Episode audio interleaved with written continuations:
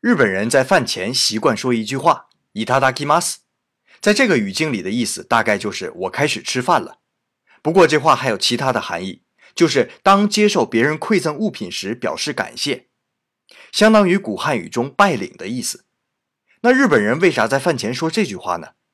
大多数人认为啊，这和基督教徒在饭前做祷告，感谢主赐予我们食物是一样。日本人也在感谢大自然赐予他们食物。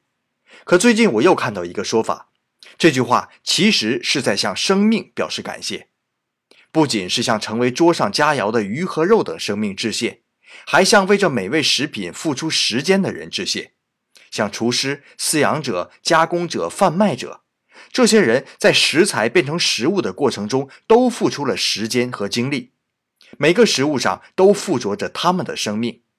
所以在日本人看来，浪费食物。就是对生命的不尊重。